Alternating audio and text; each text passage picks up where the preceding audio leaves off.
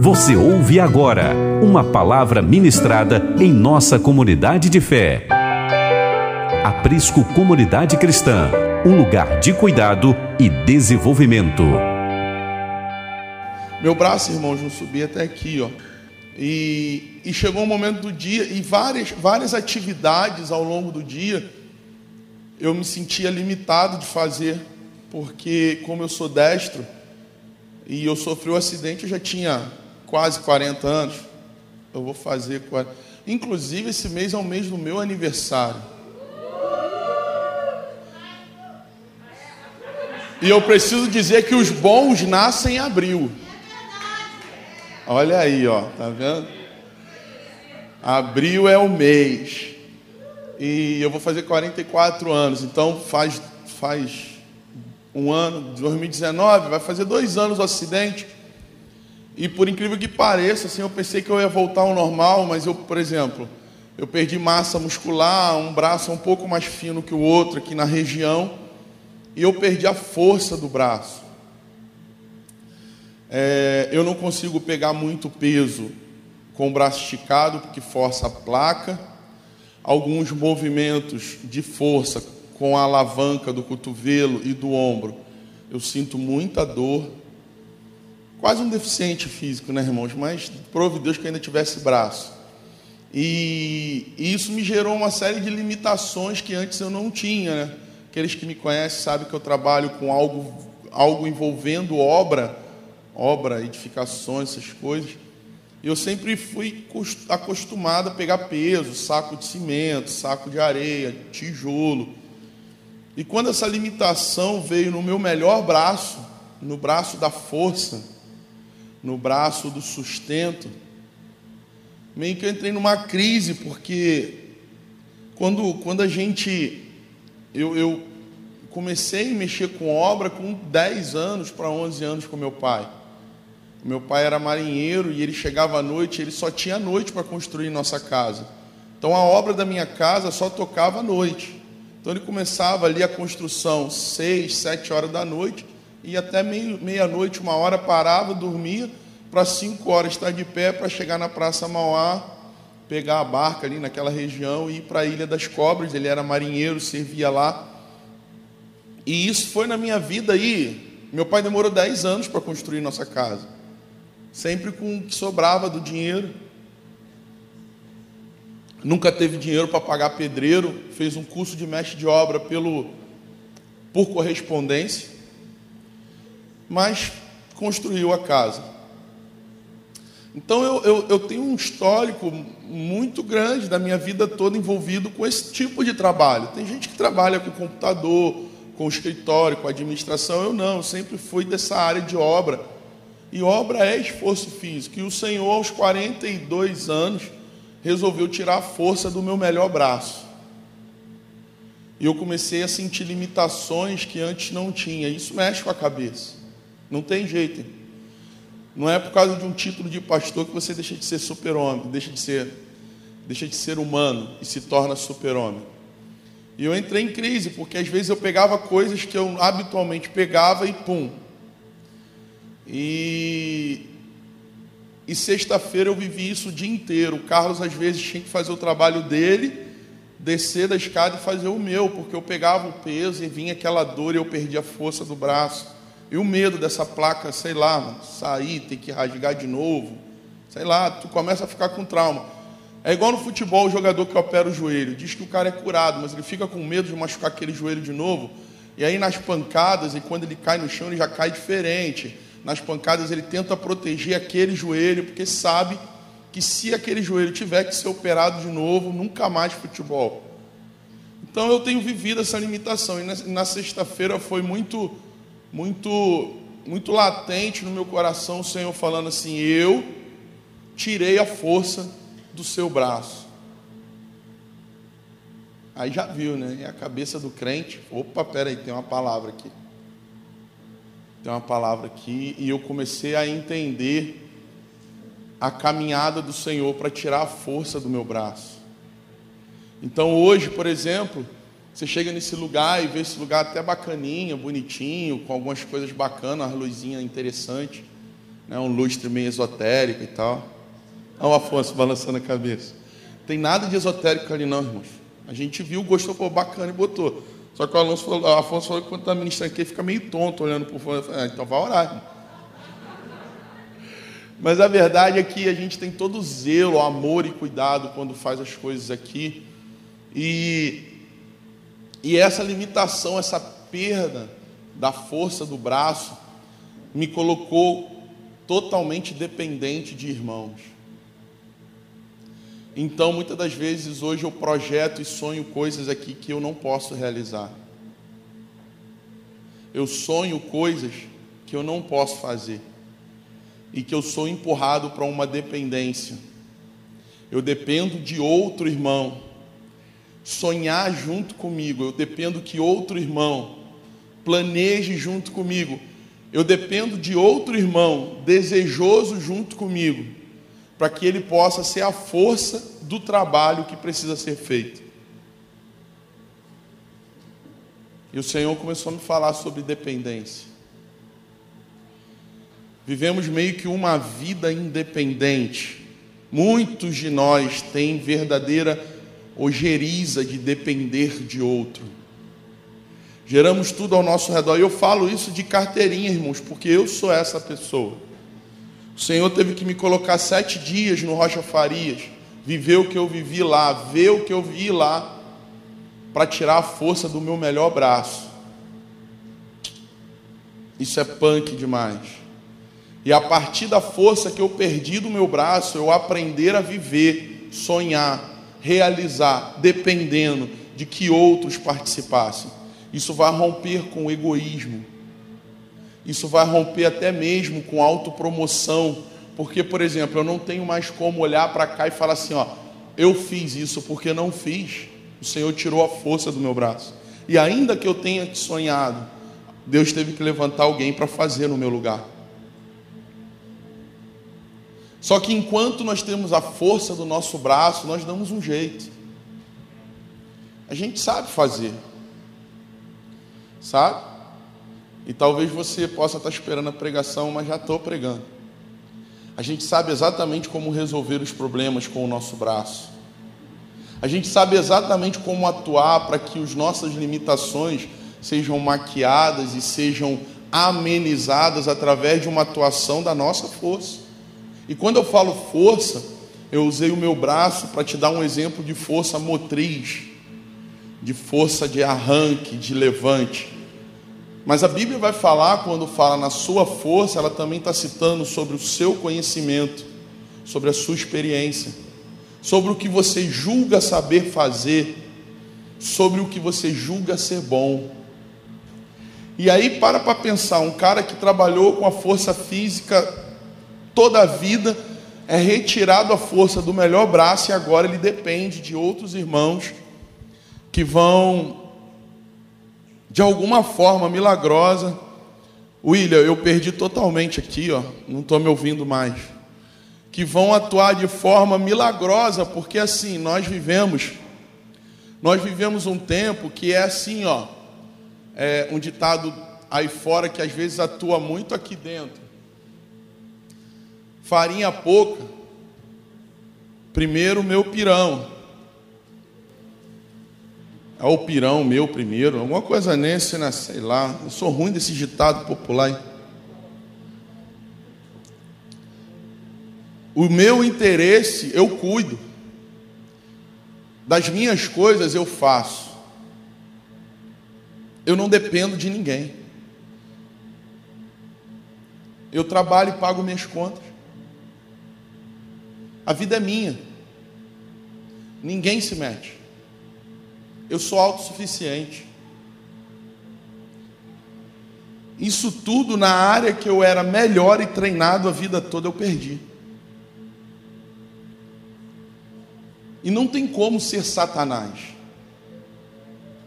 Entende? Não tem como ter sido o inimigo. O próprio Senhor, porque olha só, quando eu falo assim, eu caí de uma moto, você imagina o que? Um acidente grave, né?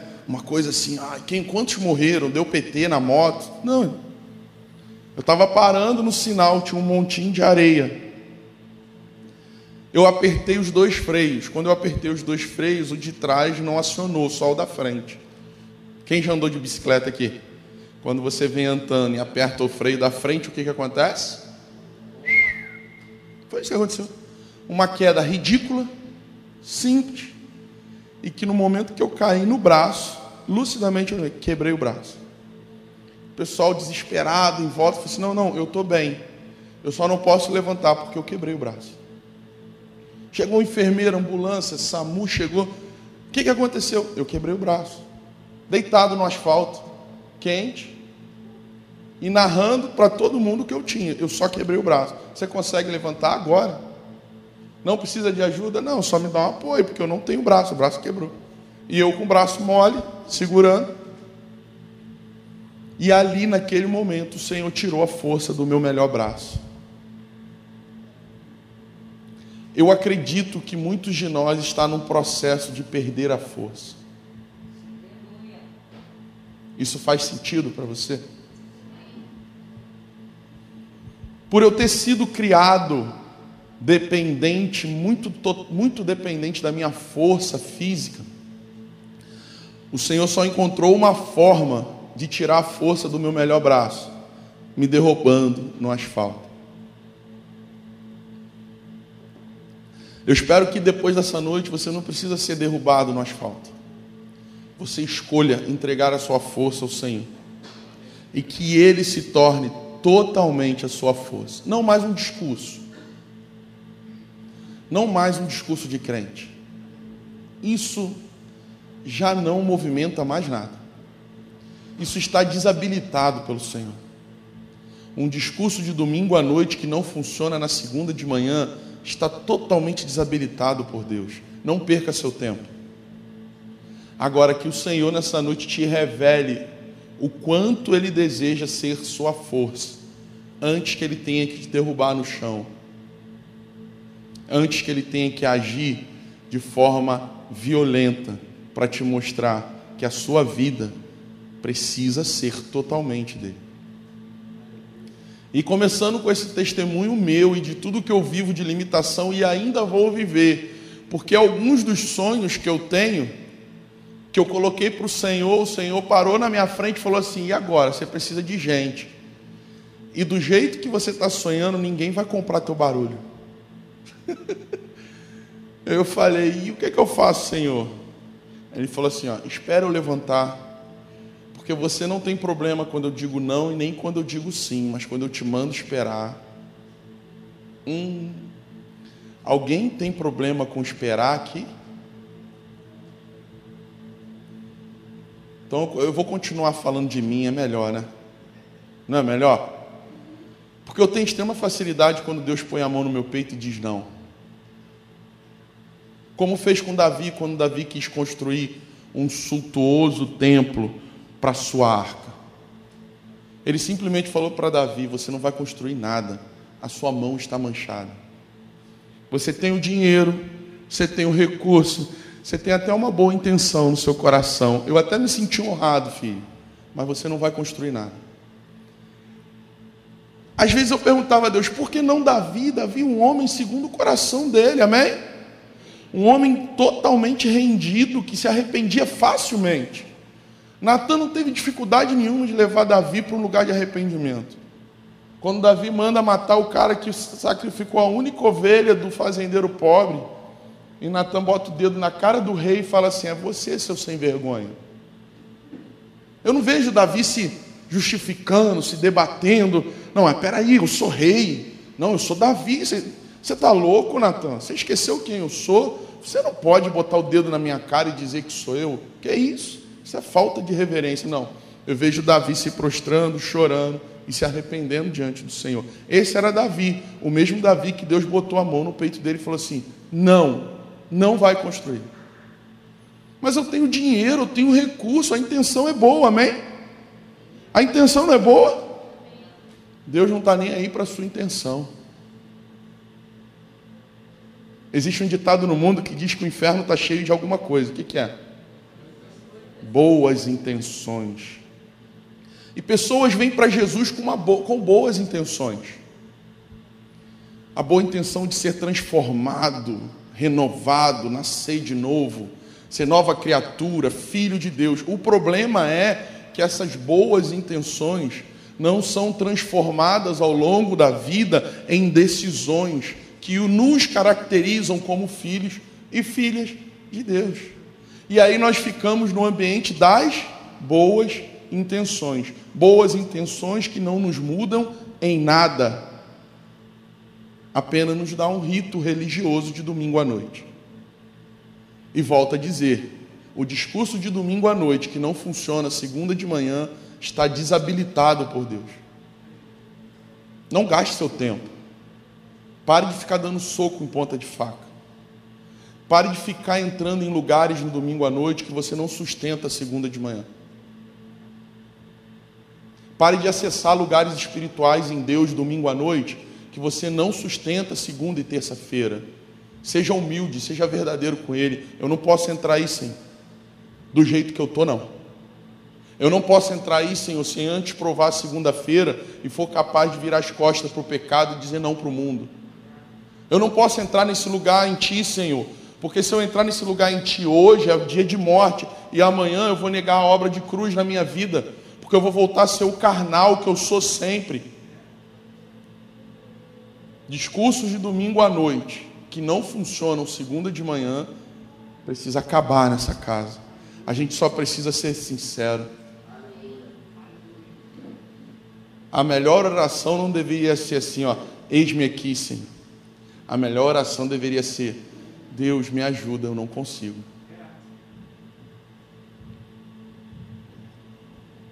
Vou dar um tema para a palavra. Estou aprendendo esse negócio. Um dia eu vou virar um pregador. Quando deixamos de confiar, não esperamos. E quando não esperamos, fazemos com nossas próprias forças. Existem vários momentos em nossas vidas que somos impulsionados e seduzidos a mover-nos e fazer coisas na força dos nossos braços e do nosso conhecimento. Quando não descansamos no Senhor, muitas das vezes é a denúncia da nossa incredulidade que governa nossos corações e rouba a nossa fé. Preste atenção nisso. Somos empurrados por nossa alma e carne de uma forma ansiosa a fazer do nosso jeito, desobedecendo e ignorando o tempo, a vontade e a forma de Deus. Aqui, ó, nenhuma boa intenção dessa terra vai te movimentar como Deus movimentaria. Nenhuma boa intenção no seu coração vai fazer com que você caminhe no tempo e na forma certa de Deus. Você entende isso? Não, porque eu entrei para o Evangelho, eu fui transformado em nova criatura, agora eu sou do bem. Eu sou do bem. O que é ser do bem? Como você consegue ser do bem desobedecendo o Deus que é amor? Não encaixa. Não, porque antes eu não maltratava animais, eu maltratava animais, agora eu não maltrato. Porque antes eu não jogava, eu jogava lixo na rua, agora eu não jogo. Porque antes eu, eu não pagava meus impostos, agora eu pago. Não me disse nada. Obedecer a Deus vai nos custar muito mais do que ser um bom cidadão ou uma boa cidadã quando ser um bom cidadão deveria ser obrigação sua, porque vive numa sociedade. A coisa fica mais estreita quando o discurso de domingo à noite perde força. A proposta desse sermão de domingo à noite é para te apavorar na segunda de manhã. Está desabilitado o evangelho de domingo à noite a religião de domingo à noite. Jesus não fez essa proposta na cruz para nós. Você não entrou para esse negócio chamado Evangelho Boas Novas, transformação de vida, para viver de domingo à noite. É mediocridade. Quero nessa noite abordar formas e maneiras que nos parecem lícitas em momentos críticos que agimos e fazemos em nossas vidas sem esperar pelo agir de Deus. E ó, esperar o agir de Deus é fazer. Ó, lembra daquele discurso que a gente tinha? não estou fazendo nada, vou orar? Que o Senhor desabilitou da geração passada? Ah, eu não estou fazendo nada, vou orar. Aí Deus já ensinou que orar não é não fazer nada. Orar é fazer tudo. O Senhor nos ensinou isso, isso é lindo. Uau! Isso é lindo. Aí o Senhor nos ensinou que nós não podemos separar o que sobrou do nosso dia, da nossa força, da nossa disposição para fazer, para orar. Foi assim, ó. Ah, então orar é fazer algo. Ah, então eu tenho que fazer algo para o Senhor. Ah, agora qual é o próximo passo? Sabe aquele irmão que fala assim, ó, pastor, é, observância pastoral. Pastor, Deus falou para mim que eu vou chegar em tal lugar. Eu falei, pô, que legal, como é que eu faço? Eu não sei. Volta para o mesmo lugar que Deus falou, fica lá até ele falar como faz. Por que, que você saiu antes dele revelar tudo? Você ficou tão emocionado com o que ele falou que ia acontecer, que você nem ficou lá para permanecer e falar: tá bom, Deus, só quer que eu, eu vou chegar lá, mas eu não sei chegar lá, eu não sei como fazer, me ajuda. Mas a gente fica empolgado, dá um, um a borboleta vem na barriga, né? A gente fica assim: Deus falou comigo, Deus falou comigo. E aí na audiência, né? Você e ele, ele tipo, quando ia continuar falando, tu vira as costas, sai correndo, falando para todo mundo: Deus falou comigo, Deus falou comigo. E falou: Não entendi nada, vai quebrar cara. Não entendi, eu estava finzão de continuar a desenrolar o rolo, né? Vamos ser penteca aqui, ó. Desenrolar o rolo, estava desenrolando. Quando deu duas voltas, eu saí correndo. Não, não, Deus já falou coisas tremendas, sim, mas não terminou. Irmãos, Deus fala todos os dias, toda hora.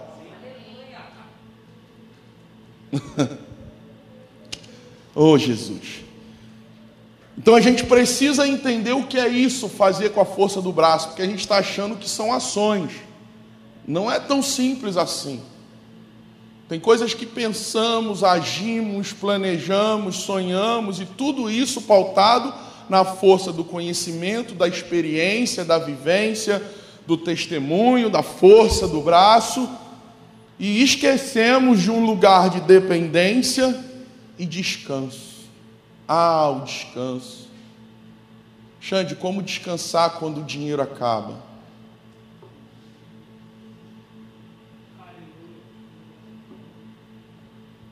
É sobrenatural. Não é para gente natural. É um lugar sobrenatural. Há quanto tempo eu estou falando para vocês sobre a paz que excede o entendimento? Mas o seu entendimento natural funciona com o que tem na sua carteira. Eu não estou gerando irresponsáveis, eu estou gerando pessoas que acessam o sobrenatural de Deus. Vocês estão aqui? Mas o descanso, ah, o lugar de descanso. Ó, deixa eu ensinar uma coisa para vocês. O sábado não é por nós mais retirado da semana para descanso porque entendemos que o descanso é muito maior e necessário do que o sábado. Não tem a ver com o dia específico da semana, tem a ver com o ato de fé de descansar. E aí o seu descanso pode ser segunda, domingo, quarta, mas você entende que um dia você tem que descansar no Senhor. E descansar não é não fazer nada. Descansar é algo espiritual é bíblico. Quando Deus revela, fez todas as coisas e descansou, Ele não está dizendo de um cansaço que ele sentiu quando fez todas as coisas. Ele está nos ensinando que o descansar é espiritual, é um lugar de refúgio, é um lugar que nada te aborrece, é um lugar que o mundo não te alcança, é um lugar que o mundo não te acessa, é um lugar que a sua carne não te governa é um lugar que as necessidades se calam. Vocês estão comigo aqui? Mas para aqueles que foram criados e ensinados a agir pela força do braço, descansar é o grande desafio. E eu não estou falando de um descanso vagabundal. Estão comigo aqui? Eu estou falando de um descanso pautado em total confiança, total dependência. Faz toda a diferença.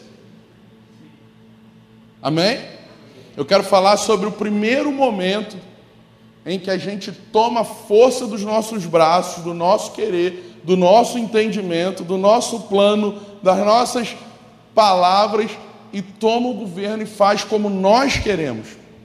Abra a Bíblia em 1 Samuel, capítulo 16. Hoje é mais uma palavra pastoral, amém, irmãos? Eu tenho guardado algumas palavras de reino, mas o Senhor não tem me habilitado a liberar nesse tempo. Eu sinto que a igreja do Senhor precisa ser pastoreada nesse lugar. Primeiro momento, e eu quero dar um título para esse primeiro momento. Eu estou temático, irmãos. Eu estou na vibe congregacional e eu estou gostando desse negócio. Primeiro momento, uma visão envelhecida pela lei e costumes. Queria até te motivar a começar a trazer caneta para a igreja. Começar a rabiscar a Bíblia. Rabiscar a Bíblia não é proibido por Deus. Tu não precisa ficar fazendo florzinha, né? Casinha, desenhando bichinho, é escrever, fazer seta, grifar. Isso aqui é para mim, Senhor. Pega essa palavra, entra na minha cabeça. Eu quero sonhar um dia que vai ter alguém batendo cabeça na parede. Você faz entrar, Senhor, que não entra. E eu não vou me meter, não, irmão. Isso, vai, entra dentro da parede, vai. Uma visão envelhecida pela lei e costumes. 1 Samuel capítulo 16, a partir do verso 4, 4, 5, 6 e 7. Vai dizer assim, ó. Samuel fez o que o Senhor disse. Quando chegou a Belém, as autoridades da cidade foram encontrar-se com ele, tremendo e perguntaram: Você vem em paz? Respondeu Samuel: Sim, venho em paz. Vim sacrificar ao Senhor. Consagrem-se e venham ao sacrifício comigo.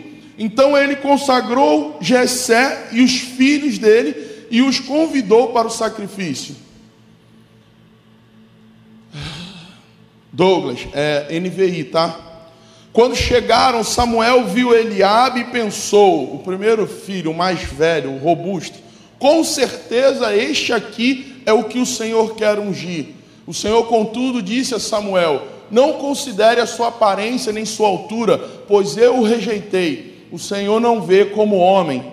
O homem vê a aparência, mas o Senhor vê o coração. Quando nossa visão, olhe para mim, quando nossa visão está envelhecida, doutrinada e travada, e já tem um padrão de ação pré-estabelecidos, muitas vezes julgamos nossas decisões e ações por experiências passadas e entramos no automático. Pois se deu certo antes, vai dar certo novamente. Você precisa entender o panorama, o momento que Samuel está vivendo aqui. Porque senão tu vai falar assim: ah, Samuel é um vacilão, não estava com Deus. Ei, não faz isso não. Samuel é o único na história do povo de Israel que acumula os três principais cargos da nação. Ele era sacerdote, ele era profeta e ele era juiz. É o último momento antes do povo pedir um rei. E o primeiro rei era quem? Saul, o rei elegido pelo povo. Já quebra logo um discurso ideológico. A voz do povo é a voz de Deus. Isso é do inferno. Ok? Então, aqueles que carregam a sua vida e pautam a sua vida pela luta social, dos menores, dos oprimidos, das classes menores, eu quero te dizer uma coisa: leia a Bíblia. O Senhor ama todos da mesma forma, os que têm o que não têm, os grandes e pequenos, os que conquistaram e os que não conquistaram nada. O Senhor não faz uma leitura por necessidade, Ele ama e pronto, porque a essência dele é amor. Esse negócio de ideologia por brigar por grupos sociais específicos, isso é coisa de natureza caída humana. Ok? Então eu quero aqui, a partir de agora, em nome de Jesus, quebrar todo o sofisma na mente que levanta uma ideologia humana para respaldar uma vida na sociedade. Se você quer ter uma missão pelo que viver e morrer, viva e morra pelo evangelho do reino.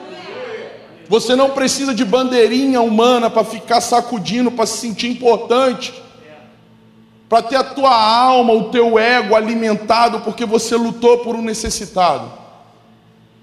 No Evangelho do Reino existe um lugar para você cuidar das viúvas e dos órfãos.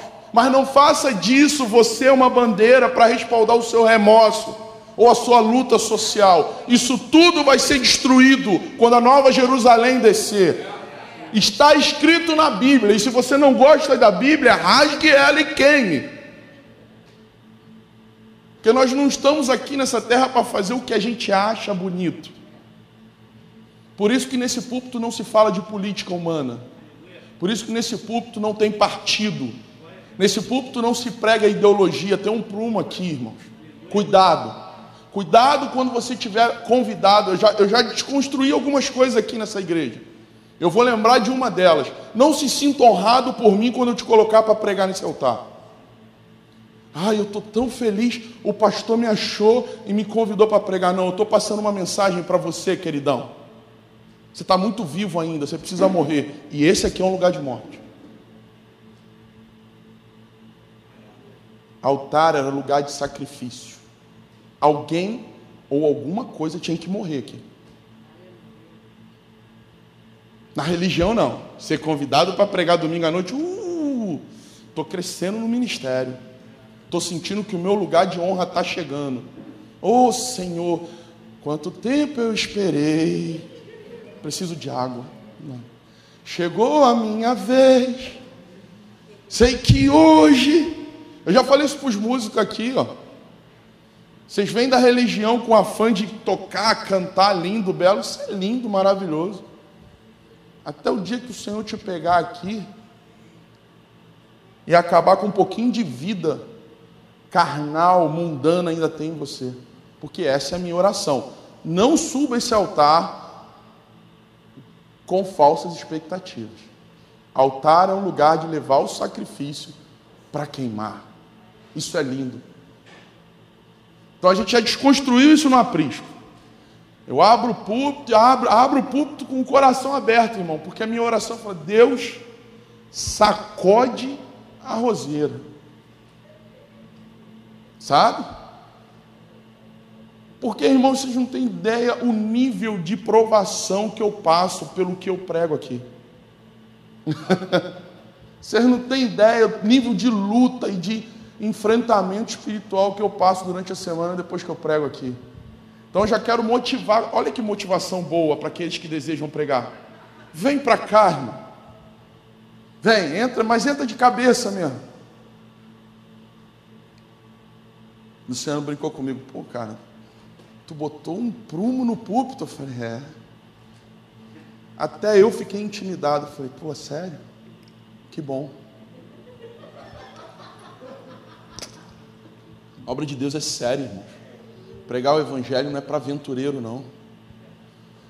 Tem que acabar, o Senhor tem que tirar todos os aventureiros do altar. Sabe? A obra de Deus é consagrada, a obra de Deus é entrega, a obra de Deus é morte.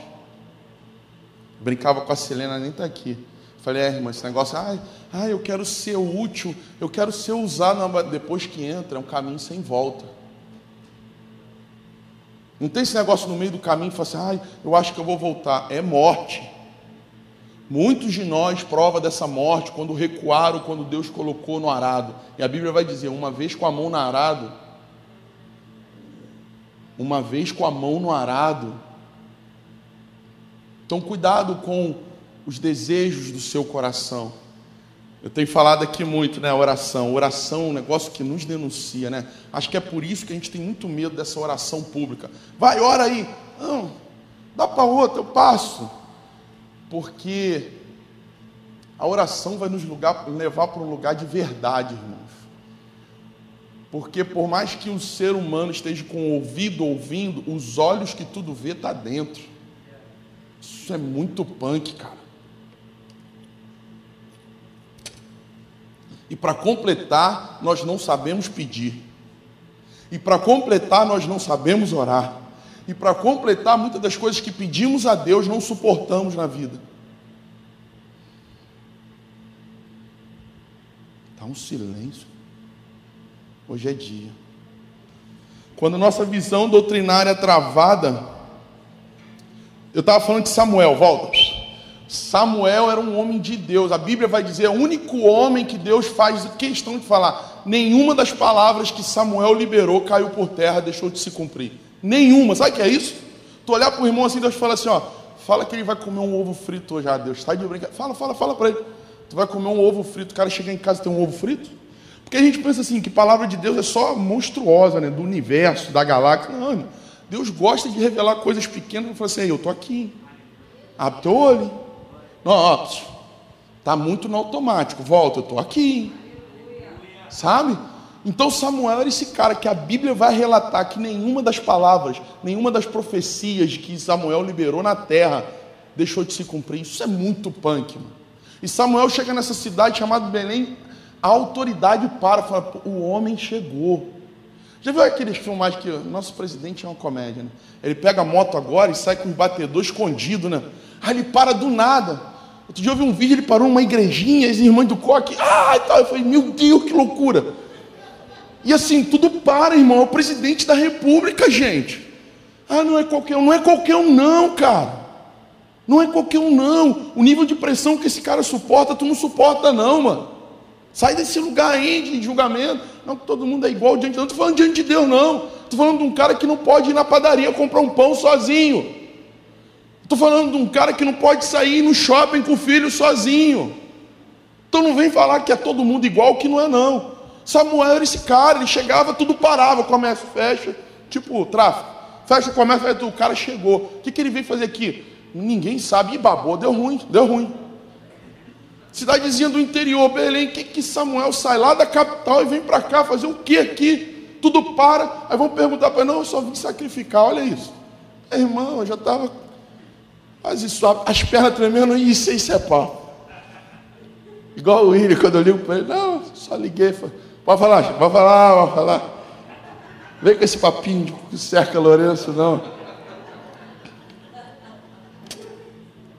Às vezes eu ligo para ouvir e falo assim, não, eu queria ouvir tua voz. Não, não, não, não, não, não. Não, não, não.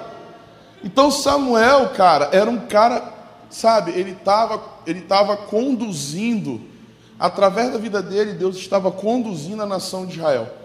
E ele chega e olha só, ele não é impulsionado apenas por um sentimento humano de ver o cara forte, grande, falar, deve ser esse, mas ele seguiu princípios, era o primogênito de uma família que o Senhor já tinha revelado que ia sair.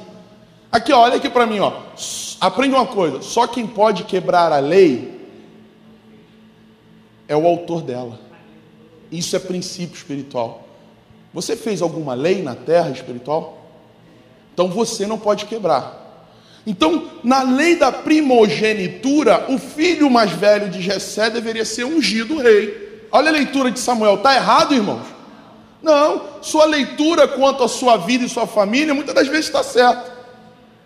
Ah, eu preciso fazer. Eu preciso fazer porque está. E aí é onde a gente rompe com o que Deus gostaria de fazer no seu lugar de descanso, no seu lugar de confiança. Samuel tinha a ordem de Deus, obedeceu. Samuel tinha a favor dele obediência. Samuel tinha a lei, o princípio, eu vou ungir o primogênito. Sim ou não?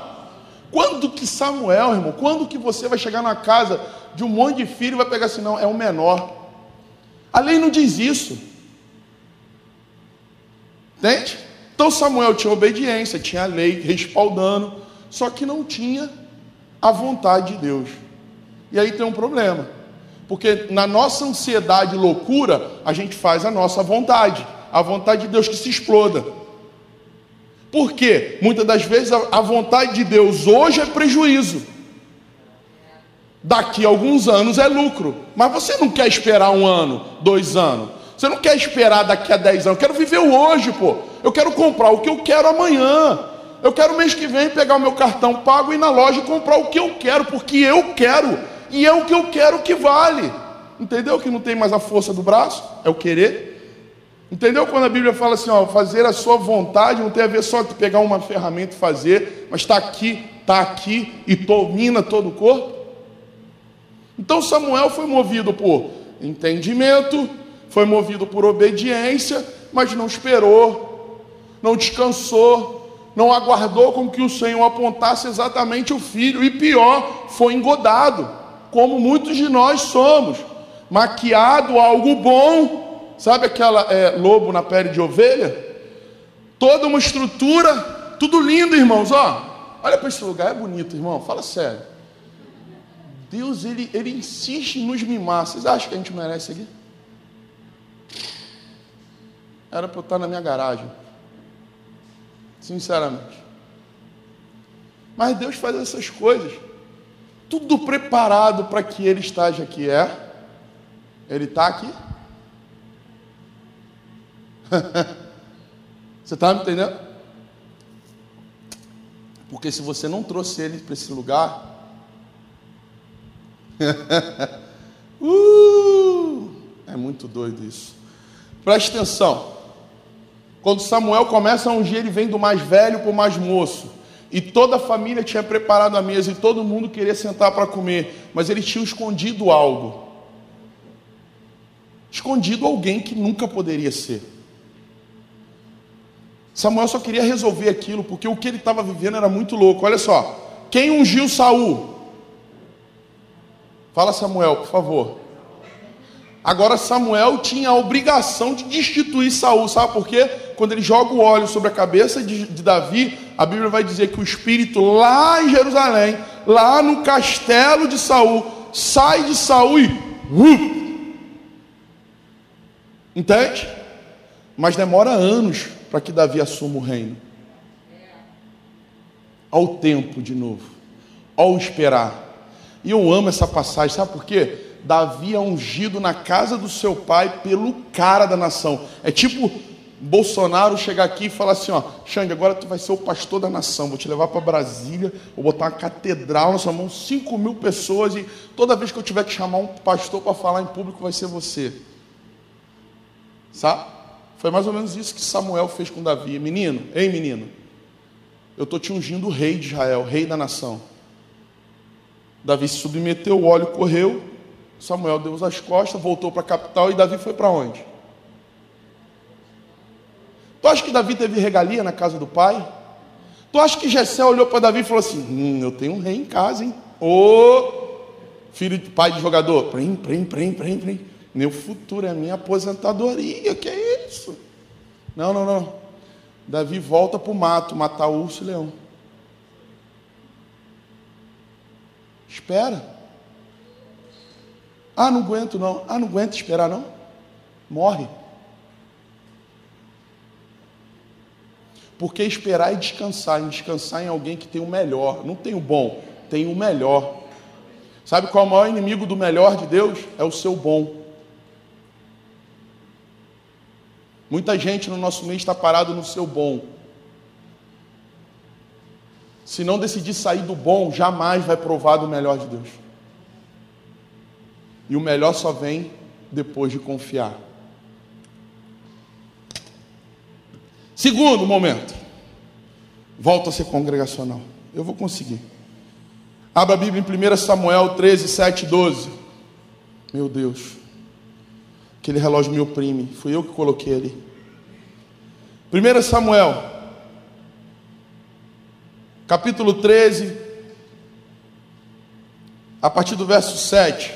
E agora eu vou falar o segundo momento da nossa vida que a gente toma o governo e faz com a nossa força: medo mais conhecimento.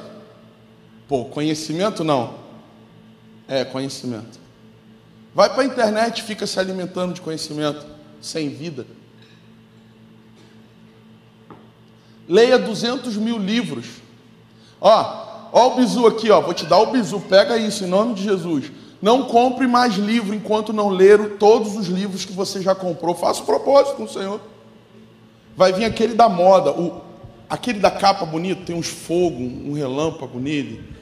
Sai uma arca dourada, não tem umas paradas assim? Ah, esse livro eu tenho que ter. Irmão, quem está pregando para você é um pecador, já fez isso, eu sei como é que é. Não. Olha o tema. Restaurando a unção é meu. Não, esse é meu. Eu preciso dele. Aí eu boto ele na minha biblioteca. 20 anos com ele lá, nunca li. Mas ele é bonito, irmão. Fala sério. Ninguém faz isso, só eu. Estou me expondo à toa, só tem santo nesse prédio. Ei, aqui ó, enquanto você não conhece a verdade, a misericórdia do Senhor te tira como inocente. Cai para dentro do livro. Engole conhecimento. Plá, plá, plá, plá. Uhum. Uhum. Depois o boleto chega. Não vive não. Não tem a vida transformada não. Não toma aquilo como verdade da vida e paga o preço não. Ei, o evangelho está totalmente vinculado a prejuízo no mundo. Vou esvaziar, não vai precisar de cadeira amanhã. Jurava que eu queria falar da bênção hoje. O Evangelho de Cristo, que tem como símbolo uma cruz, é diretamente vinculado a prejuízo no mundo. Entenda isso e assuma os prejuízos, em nome de Jesus. Jesus, quando chamou 12 pecadores para andar do lado dele, ele assumiu os prejuízos, irmão. Tu acha que era fácil andar com aqueles caras? Molezinha, chamou Pedro, Pedro chegou pronto, pronto, prontinho. Pronto para a guerra, o que, é para fazer? Daqui a pouco eu vou falar um pouquinho do Pedrão. Medo mais conhecimento. 1 Samuel 13, verso 7, vai dizer: Alguns hebreus até atravessaram o Jordão, obrigado, meu irmão, salvou minha vida, para chegar à terra de Gades e de Gileade. Saul ficou em Gilgal, e os soldados que estavam com ele tremiam de medo.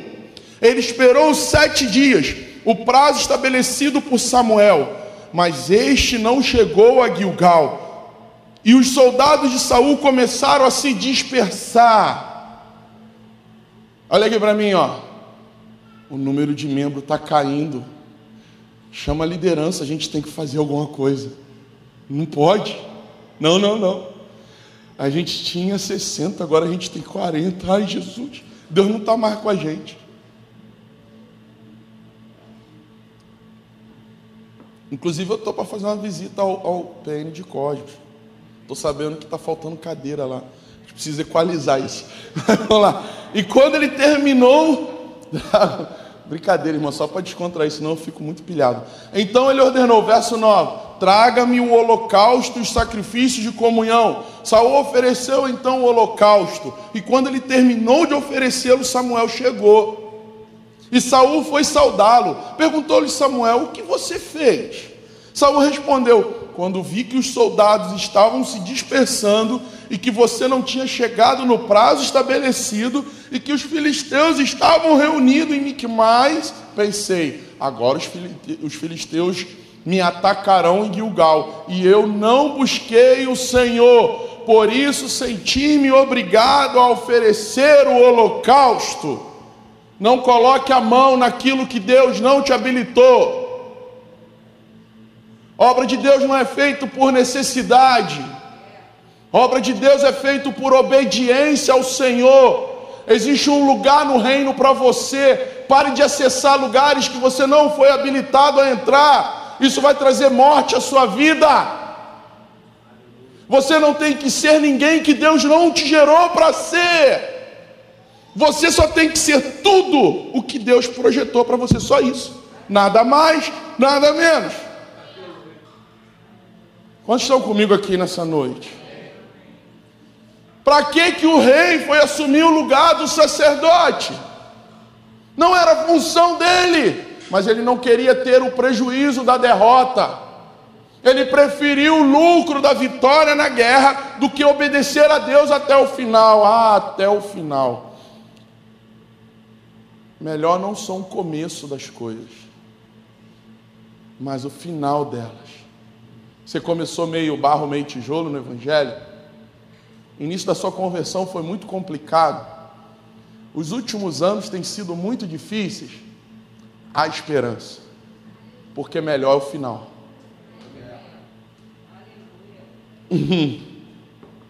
Quando a necessidade se apresenta e por muitas das vezes ver outra pessoa resolvendo, achamos que é só fazer igual sempre julgamos se algo simples, porque outros fazem também, nos apoderamos do método e da situação calamitosa e apenas resolvemos o problema. Outra vez somos levados a fazer do nosso jeito e não do jeito do Senhor, gerando em nós uma independência que nos leva a, um, a algo terrível, autossuficiência. Autossuficiência é sinônimo de orgulho. Orgulhosos são autossuficientes. Lembra do braço? Eu tinha problema com esse negócio chamado orgulho e Deus está me abatendo todo dia, irmãos. Pastor, o senhor tem problema com orgulho, oh, irmão. Tira o temor do Senhor da minha vida que você vai ver um cara ruim na tua frente. Tem poder.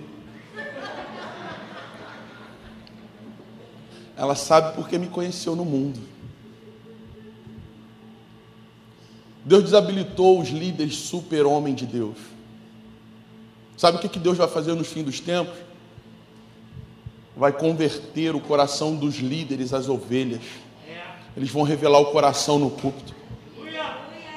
E rebanhos que foram criados e gerados para dar certo para o homem, vão matar esses homens que abriu o coração no púlpito. Mas igrejas saudáveis de pessoas que sabem quem são no Senhor e sabem quem seguem através do Senhor, vão cuidar desses líderes. Vocês acham que eu estou aqui à toa, irmãos? Eu vou envelhecer.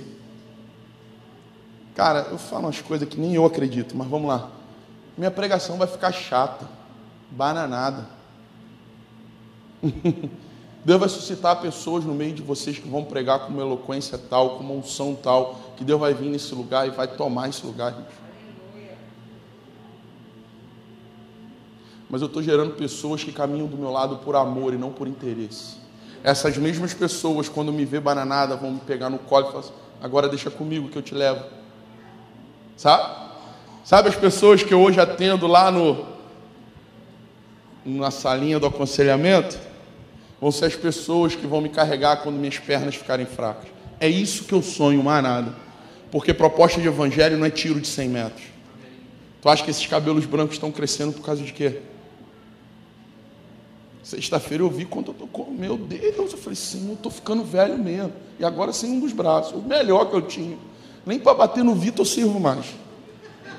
Meu Deus, com a esquerda eu sou cego, irmão. Hoje eu estava me, me provocando na sala. Uma coisa de filho. Aí eu peguei o. Qual é o nome daquilo? Guardanapo. Papel toalha. Falei, Aline, eu vou acertar ela. Eu ainda tenho um pouquinho da direita. Giovana, para, Giovana. Aí eu peguei, meu irmão, a Giovana estava aqui, eu joguei lá. Eu falei, que isso? E ali ele falou assim para mim: é fogo, a gente não escuta a esposa. Esse papel vai desenrolar todo e você vai ter que enrolar o papel todinho. Eu falei, não, eu vou acertar ela, duvido que eu errar ela daqui. Irmão, estava assim, ó. Eu peguei, com a esquerda não dá, irmão, com a esquerda ia ser pior. Eu, eu que isso?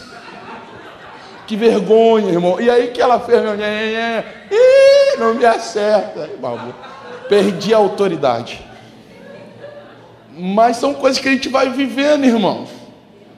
Esses caras que estão gerando rebanho para olhar para eles como, não, porque a ovelha é lá e eu aqui, ela não pode, você não pode se revelar para a ovelha, Xande. Ovelha é terrível, vira bode assim, ó. Ah, irmãos, está desabilitado isso. Hoje eu estou tipo Detran. Quando a necessidade se apresenta por muitas vezes, a gente observa que outras pessoas faziam e solucionavam. O Senhor vai te colocar perto de pessoas talentosas, perto de pessoas que têm habilidade para resolver problemáticas que você não consegue. E aí você vai num afã querer fazer com a tua força. O Senhor te habilitou para coisas específicas. Para de olhar para o jardim do vizinho e achar que o dele é verde, mais melhor que o seu. Abraça o que o Senhor te deu, assume isso. É o que eu sou, é o que eu tenho, é a sua família, são seus filhos. Não tem mais tempo para ficar olhando para a vida do vizinho, do irmão na igreja e querer desejar a vida dos outros. Acabou isso, irmãos. Isso é queda, isso não tem nada a ver com o Senhor. O Senhor é poderoso para transformar toda a história, mas o Senhor não quer fazer em você algo que fez no outro para você ficar se parecendo com o outro. Samuel já tinha passado por outras guerras e tinha visto exatamente o rito. todo o rito que Samuel fazia, Saul, perdão. Então Saul ficava olhando ali, ó, ah, agora ele vai pegar o cordeiro. Agora ele vai chamar os levitas, os sacerdotes, vai subir no altar, vai sacrificar o cordeiro, vai botar fogo e vai falar assim para mim: pode ir lutar. Uma vez, duas vezes, três vezes. Na quarta, Samuel atrasou. Atrasou. Lembra dos atrasos que você coloca a culpa em Deus? Jesus, se o Senhor estivesse aqui, o meu irmão não tinha morrido.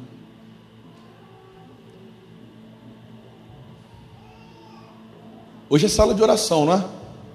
Hoje é sala de oração? Estou sentindo fogo daqui. Deixa, deixa orar, é só o som. Deixa o clamor das meninas. Então, a igreja, eu tenho 20 anos na igreja, eu sei como faz. Agora é o louvor, agora vai vir a palavra. Eu vou entrar ali e vou fazer igual, irmãos. Não, porque eu fui ovelha, eu sei, eu sou pastor, eu sou pastor. Eu vou abrir uma igreja.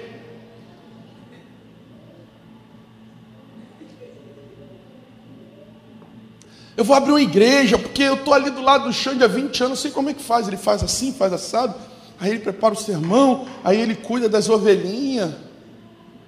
Ah, você é pastor, pô. pastor deve ter um bom salário, ganha bem. Vai, mete a cara. Costumo dizer a Lene que tem coisas que tem que ser vivido.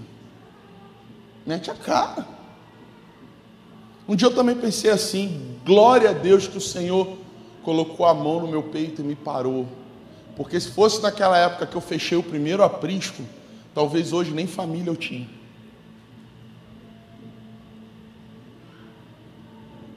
Ou vocês acham que o aprisco existe só dois anos? Vamos para o terceiro momento. Uma boa intenção somada a uma disposição. Só coisa boa, irmãos. Olha aí. Ah, não, o Xande não vai falar mal disso. Uma boa intenção atrelada a uma disposição é Deus na terra. Ninguém segura esse irmão. O cara é todo bem intencionado, quer servir, quer estar tá ali, ah, e pô, tem uma disposição absurda. Tu olha para o negócio, ele já fez, meu Deus. Abra sua Bíblia em João 18, a partir do verso 4. Gente, nem o pad o Felipe colocou hoje. Tem pad aqui? Mas está tocando? Tiraram meu retorno. Ah, Neto, vai. Felipe, você hoje está bonitão, mano. Alguém. Mari falou que você estava bonitão? Caraca, ele botou, ele meteu uma gravata, você viu? Pô, eu fiquei intimidado hoje. Aí quebrou. Que bom, eu oro para que outros também sigam aí, façam também, cara. É bacana demais. Ainda mais com o ar-condicionado agora se vestir bem, né? É que eu sou muito largado, cara. Mas tem gente aí que gosta de se vestir. Irmão, tem esse negócio aqui não, tá? Ah, não pode terra, não pode gravata. Estou orando para o dia que o Márcio vai chegar aqui, hein, Márcio? Com aquele blazer com aquela ombreira do Didi.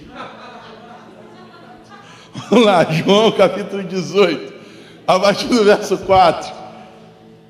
Jesus, sabendo tudo o que lhe ia acontecer, saiu e lhes perguntou: A quem vocês estão procurando? A Jesus de Nazaré responderam eles: Sou eu, disse Jesus. E Judas, o traidor, estava com eles. Verso 6. Quando Jesus disse: Sou eu, vocês lembram o que, que Deus falou para Abraão se apresentar, oh, para Moisés se apresentar diante de Faraó? Vocês lembram disso? Mas Senhor, o que, que eu vou falar diante de Faraó? Você é quem? Eu sou quem sou. Olha a resposta de José, mas eu sou eu. E eles recuaram e caíram por terra. Novamente lhes perguntou a quem procuram. Eles disseram: Jesus de Nazaré. Respondeu Jesus: Já lhes disse, sou eu. Se vocês estão me procurando, deixem ir embora estes homens, falando daqueles que estavam orando com ele. Verso 9: Isso aconteceu para que se cumprisse as palavras que ele dissera: Não perdi nenhum dos que me deste. Simão Pedro, que trazia uma espada, esse é um momento punk, hein? Pedro era tremendo. Que trazia uma espada, tirou-a e feriu o servo do sumo sacerdote, decapitando-lhe a orelha direita. O nome do servo era Malco. Jesus, porém, ordenou a Pedro: guarda a espada, Pedro. Acaso não haverei de beber o cálice que o meu pai deu? Olha aqui para mim. Quanto já manuseou uma espada? Irmão, espada não é canivete, não. Espada é espada, amém? Você acha que é fácil arrancar uma orelha com uma espada? Tu vai tentar arrancar a orelha, tu vai arrancar a cabeça do cara. Isso precisa mostrar uma coisa para mim, para você. Pedro não era bobo na espada, não, hein? Sim ou não? Ele pegou a espada e arrancou a orelha. Na minha atual conjectura, eu tentar acertar a orelha é o calcanhar. Então, assim, irmão, era uma espada, irmão. O cara arrancou a orelha. Entende? Pedro prontamente atuou por um propósito lícito. Eu vou defender o meu mestre. Qual o problema nisso? Onde está o erro? Boa intenção, olha a intenção de Pedro. Na hora, falou: não, não, Jesus não, mano. Tu leva outro. Mas Jesus não. Boa intenção de proteger quem ama. Aqui, ó, escute isso. Isso é lindo. Papai e mamãe, esposa e marido, você não vai conseguir proteger suas crias e o amor da sua vida da mão do Senhor. Esse é o momento que fica pesado. Entende? Do mesmo jeito que você não consegue amar mais que Deus, você não consegue proteger da mão do Senhor. Se nossos filhos tiverem que cair na mão dele, nada podemos fazer. Porque é ele, cara. Tudo é dele. Mas parece que a nossa mente, o nosso coração humano não aceita isso. Caraca, tu aumentou esse pé de muito e tá igual a caixa abelha agora. Eu tô chato hoje, né? Amém. É porque tu vê que essa roupa bonita aí botou pressão. Então assim, Pedro era habilidoso com a espada, porém pescador. Como é que Pedro desenvolveu habilidade com a espada andando com Jesus? Ele não via Jesus cortando espada, portando espada e nem lutando com espada com ninguém. Isso me ensina outra coisa. Caminhar com Jesus não vai te fazer igual a Ele. O que vai te fazer igual a ele é se submeter ao que ele faz. Pedro andava com Jesus e praticava espada. Para quê? Você diz andar com Jesus e pratica outras coisas. Para quê? Você não vê Jesus fazendo o que você faz. Mas eu ando com Jesus. Sou crente, 20 anos. 30 anos, ando com Jesus, vou no culto, tenho meus afazeres, sou obreiro, sou presbítero, sou pastor, eu ando com Jesus. Isso não vai te fazer ser igual a Jesus, andar com Jesus, querido. Porque mesmo Pedro nunca vendo Jesus arrancar a orelha de ninguém, nem portar uma espada, ele portava uma espada. Você já parou para pensar que Pedro estava carregando uma espada do lado de Jesus? Tu nunca parou para pensar nisso não? Que loucura, cara. Espada é uma arma de ataque. Espada, arma de ataque. O que, que Pedro estava fazendo com uma espada? Alguém tem uma resposta para isso convincente? O texto vai dizer: Simão Pedro, que trazia uma, ele não tomou, não, não conjectura, não. Ó, literal, ele não lutou com, com, com, com um soldado e tirou a espada, não. Ele trazia, ele levou uma espada para o Getsêmen. Tem gente que traz espada, arma para dentro de um lugar que a gente só quer viver Jesus. Tem gente que traz a língua mais afiada que uma espada e mata pessoas no ambiente em que Jesus está. Ô oh, Pedro, larga tua espada em casa. Quando sair de casa, desconecta a espada. Deixa em casa. Aqui não é lugar para isso. Lugar de oração e a minha casa. Ai, oh Deus. E a minha casa será conhecida casa de oração. Casa de oração não é um lugar para carregar espada. Que povo é esse que se autoflagela, que se mutila? Um ataca o outro. Cheio de boa vontade. Ou ele está em pecado, tem que morrer. Pega a espada. Mas tem espada na casa? Tem, tem espada na casa? Tem, tem uma guardada lá no fundo. A gente guarda para isso mesmo, para esse momento. Matar o pecador. Presta a Bíblia aqui, William. Pega a espada. Hoje eu vou matar um. Pega a espada. Ah, está desabilitado. O texto não vai dizer que essa espada é para que irmãos se matem. Nunca foi para isso. Para de usar isso. Lugar de oração não é lugar para você portar espada para atacar aqueles que Deus não mandou atacar. É uma arma espiritual para você enfrentar demônios e principados. Não é para ferir o seu irmão do lado. De boa vontade, o inferno está cheio. Não, porque eu, eu tô armado, pastor, eu tô armado. Segura. Deixa cair não. Eu tô armado porque, né, o homem mau entra na igreja, pô. Pedro cheio de boa intenção e com uma proatividade que muitas vezes nos falta, né, para coisa de Deus. Uma atitude, não, e desembanhou a espada e, oh, com uma habilidade tal, arrancou a orelha de um homem. Agimos com prontidão em nome do Senhor, mas desabilitado pelo mesmo. Pedro estava lutando a luta do seu mestre, totalmente envolvido em proteger Jesus, e cegamente agiu de forma violenta e sem discernimento, apenas tomado por uma, uma coragem e um zelo pelo Senhor. Cuidado com o que você chama de zelo pelo Senhor, pode ser a sua arma para ferir pessoas.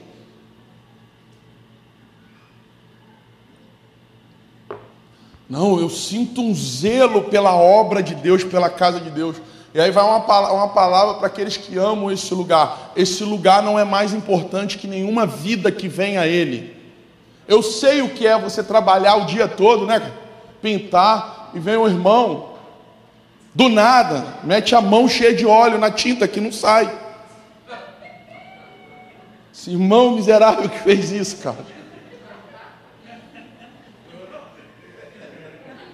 Não, foi Carlos, não, Carlos olhou e falou, não acredito. Que agora parece um pega, não é mais uma mão, é um pé. Carlos aqui com uma boa inventário, eu meti a mão no óleo e botei a mão ali, irmão. Eu mesmo falei assim, ah não. Eu mereço morrer, eu mereço. Eu mereço. Eu olhava e não acreditava, vocês eu ficava olhando assim. E para aqueles que não me conhecem, eu tenho, eu tenho toque, entendeu? Sabe o que é toque? Tinha um buraco ali, botaram remendo. Não sei nem por que eu estou falando isso. E eu sento ali. E eu ficava olhando, eu, eu adorando aqui, cara. Felipe, Caio. E eu ficava olhando para o buraco, irmãos. Senhor, eu preciso tampar aquele buraco, Jesus. Eu sentei ali e fiquei olhando para a mão. Agora eu estava lá atrás, eu ficava olhando para a marca de mão, que eu mesmo fiz, meu Deus. Então, assim, o que, que isso nos alerta? Nada do que a gente construa de coisas lindas, maravilhosas, vai ser mais importante do que o propósito. E o propósito desse lugar é cuidar e desenvolver vidas, não coisas. E esse tipo de palavra tem que partir de mim, porque vai para um outro nível de autoridade. Nenhum na casa está autorizado a maltratar pessoas em nome de coisas. Se você não tem amor o bastante para exortar, não exorte.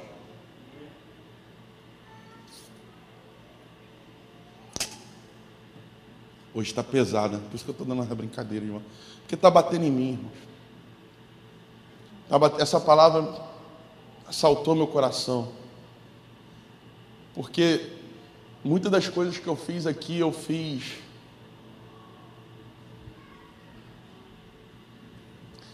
É porque o Senhor, ele, ele, ele é especialista em achar seu coração de novo, mesmo quando você se perde dele. Eu costumo dizer aqui na hora da oração: se você não sabe mais o caminho do coração do Senhor, fica calmo. Ele conhece o caminho do seu coração com a palma da mão. Ele te acha numa questão de segunda, é só você deixar. Apocalipse vai dizer que ele está à porta. Ele não passou na porta, ele está todos os dias, toda manhã. Isso é louco demais. Jesus não passou na sua vida um momento e falou assim: ah, vou passar, não estou fazendo nada, vou bater na porta. Se ele abrir, eu entro.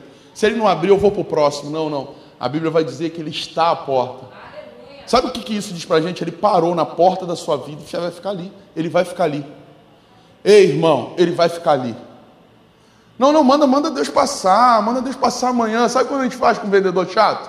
Não, não, hoje não, hoje não. Tem dinheiro? Não, não, não, não quero a vassoura. Deus não é assim. Você vai bater a porta na cara dele, você vai fechar o seu coração para ele, você vai fugir dele, ele vai ficar em pé, parado, e o Apocalipse vai dizer que ele vai bater todo dia. Toque, toque, toque. Não sei nem por que, eu estou dizendo isso. Talvez hoje seja a noite de voltar, se arrepender genuinamente, e não com um discurso de domingo à noite, porque a segunda de manhã vai raiar daqui a pouco. Vai te achar como vai achar qualquer um aqui. Suas escolhas de amanhã são mais importantes do que você se tornar apenas um ouvinte hoje. Amém, irmão? Então nós podemos governar a nossa vida e nós podemos estar a todo instante fazendo coisas na nossa força, na experiência que vivemos, naquilo que passamos, porque lá na outra igreja deu super certo, não quer dizer que vai dar aqui não, irmão. aqui pode dar super errado. E sabe o que eu tenho falado com as pessoas que estão chegando no aprisco? Ei, irmão, deixa eu te falar uma coisa, a gente respeita demais o que você já viveu, mas se você não abrir para o que Deus está fazendo hoje, aqui, você vai ficar pelo meio do caminho. E não tem a ver com a gente ser melhor que ninguém. E não tem a ver com a gente ser pior com ninguém. É porque Ele é um Deus de novidade de vida. E o que Ele faz hoje é novidade. E o que Ele faz hoje é renovo. Eu não posso viver igual um museu. Não, porque quantos já não ouviram falar que não? Porque eu já implantei célula em duas igrejas, blá, blá, blá, blá, blá, blá. O que Deus está fazendo hoje é para hoje, é para esse tempo, é para essa geração, é para esse momento da história. Ele está preparando algo, ele está executando algo, e ele já está realizando algo que sonhou atrás. Esse é Deus, atemporal. Agora eu não posso ficar preso no meu passado. Não, porque, pastor, olha, essa estratégia aqui deu super certo. Amém, eu respeito isso. E eu amo ouvir os feitos do Senhor. Eu amo, isso significa minha fé. Isso rompe com a incredulidade que todo dia tenta assolar meu coração. Quando eu sento com o irmão, ai, eu vivi algo num tempo longínquo, tremendo, Deus operou, que coisa tremenda, como isso é bom. Nós existimos para contar os feitos do Senhor, irmãos. Tem uma música dos Arrais linda que eu amo, que é, é, eu queria lutar a guerra, mas o Senhor me escolheu só para cantar os feitos. Pô, isso é de uma poesia absurda, irmão. Sabe? Porque parece que honroso é só o guerreiro que porta espada e escudo e que está lá tomando tiro, bomba. Não, cara. Se o Senhor te separou para contar os feitos, faça isso com excelência. Faça com o seu melhor. Talvez você seja um poeta dessa geração que vai contar os feitos do Senhor Talvez o Senhor nunca vai te habilitar para portar uma espada. Olha, eu quero te dizer uma coisa: até na guerra há cavaleirismo. Olha que loucura. No tempo de Israel, quando as tribos se uniam, tocavam o chofar, toque de guerra, reúne as tribos, vamos à guerra. Sabe quem ia na frente dos pelotões? Na frente de Judá, a tribo mais aguerrida de Israel? Os levitas. Você acha que os levitas levavam espadas? E na guerra havia um princípio de não atacar aqueles que não portavam armas. Sabe o que é isso? O Senhor guarda todos, irmãos.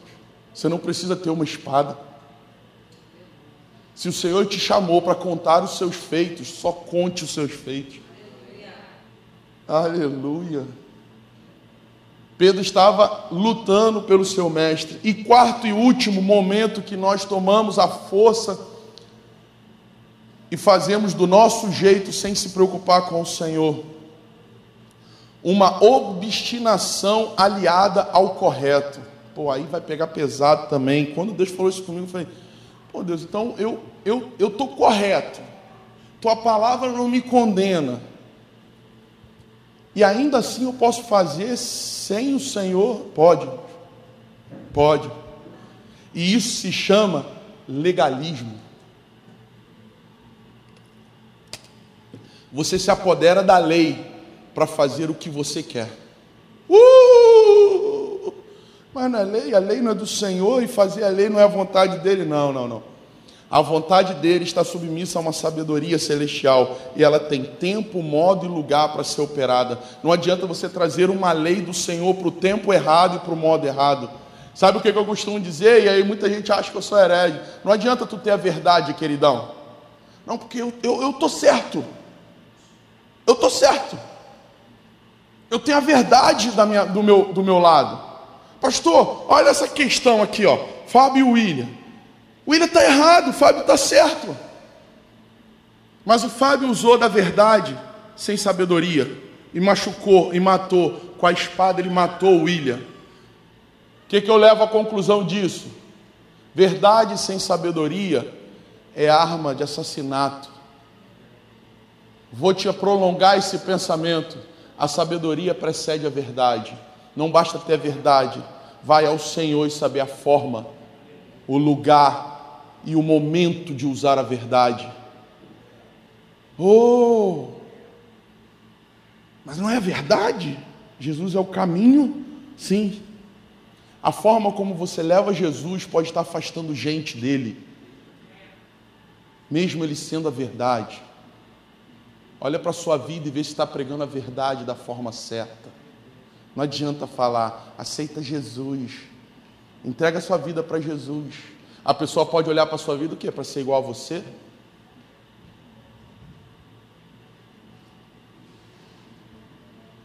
Hoje está pesado. Você quer que eu aceite essa verdade para ser como você? Prefiro ficar na minha mentira. Quantos estão aqui comigo? Não, porque eu tenho a verdade. Eu tenho Jesus, eu sou lama, lavado, amado, mano, lavado e remido no sangue do Cordeiro.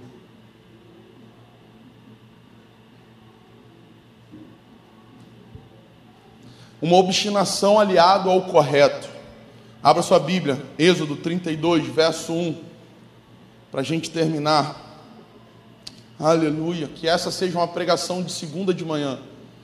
Irmãos, eu falei para o Senhor, Senhor, faz com que essas palavras sejam atemporal. Que eles não entendam o que está entrando domingo à noite, para segunda de manhã eles despertarem. Sabe o que o Senhor falou no meu coração? Tem pessoas que vão entender o que eu estou falando agora, amanhã. Isso é muito louco. É viagem minha. Deixa eu viajar. Tem gente que está aqui que entrou naquele cálculo que a psicologia faz, num sermão de uma hora só absorve 15 minutos. Só que com palavra de Deus não é assim não, querido. A palavra de Deus entra em você onde você menos percebe. E ela vai se manifestar amanhã. Não tem a ver com o pregador, o poder é dela. Porque Deus vai através dela. Muito tempo minha pregação teve enquadrado esses 15 minutos e eu preparava sermão preparando o auge, o pico, o momento que a palavra explodir, sair desse lugar, isso já foi desabilitado na minha vida. A palavra de Deus é verdadeira do início ao fim, e o que não serve para você vai servir para o outro. O importante é que você entenda que você não recebe tudo hoje, essas palavras ficam ecoando no seu espírito. O que o Senhor quer alcançar hoje é o espírito. Êxodo, está lá, ó, capítulo 32, a partir do verso 1. O povo, ao ver que Moisés demorava a descer do monte, juntou-se ao redor de Arão e lhes disse: Venha, faça para nós deuses que nos conduzam. Pois a esse Moisés, o homem que nos tirou do Egito, não sabemos o que lhe aconteceu. Respondeu Arão: Tirem os brincos de ouro das suas mulheres, dos seus filhos e suas filhas e tragam a mim. Todos tiraram os seus brincos de ouro e levaram Arão eles os recebeu e os fundiu, transformando tudo num ídolo, que modelou com uma ferramenta própria, dando-lhe um formato de bezerro. Então disseram: Eis que os seus deuses, eis aí os seus deuses, ó Israel, que tiraram vocês do Egito. Olha aqui para mim, ó. Deixa eu quebrar aqui uma, um entendimento equivocado. Arão não moldou um boi, um bezerro e deu para eles, não. Ele acendeu o fogo e jogou o ouro. O ouro derreteu.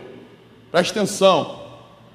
Ele derreteu e fez um borrão. Quem já brincou com os filhos? Meu pai brincava assim comigo. Olhava para as nuvens e falava assim: ó, que bicho é aquele? Aquilo ali parece uma girafa. E aquele lá, um elefante. Alguém já brincou disso aqui? Ou é coisa de velho? Né? Eu, de, eu deito lá na, na, na, no meu quintal com as minhas meninas. Já preciso fazer isso de novo, era tão bom. E a gente fica olhando as nuvens e fala assim: fala o que, que aparece aquilo ali. É bacana pra caramba, brinca isso com seus filhos. Vai tirar ele um pouco da internet. E aí foi exatamente isso que aconteceu. Jogaram o ouro no fogo, o fogo foi diminuindo, diminuindo, o ouro derreteu e deu um formato. Quando deu um formato, o formato, todos olharam, é um bezerro, é um bezerro, esse é Deus. É assim que muita gente faz no Evangelho. É um Jesus que parece, mas não é. O que, que parece? Ah, parece Jesus, então é esse mesmo, pega qualquer coisa. Gato por lebre. Jesus, o cavaleiro que vai dar a bênção, que vai nos encher de ouro, de riquezas, vai nos colocar como cabeça e não como cauda. Ah, o Jesus glorioso que vai vir, vai pegar a tua vida e vai falar assim: ó ah, eu não era nada nem ninguém. Jesus entrou na minha vida, eu comecei a ser tudo. E eu entrei para a igreja, e eu comecei. Eu fui obreiro, eu fui presbítero, eu fui evangelista, eu fui pastor, eu fui apóstolo, querubim, semideus.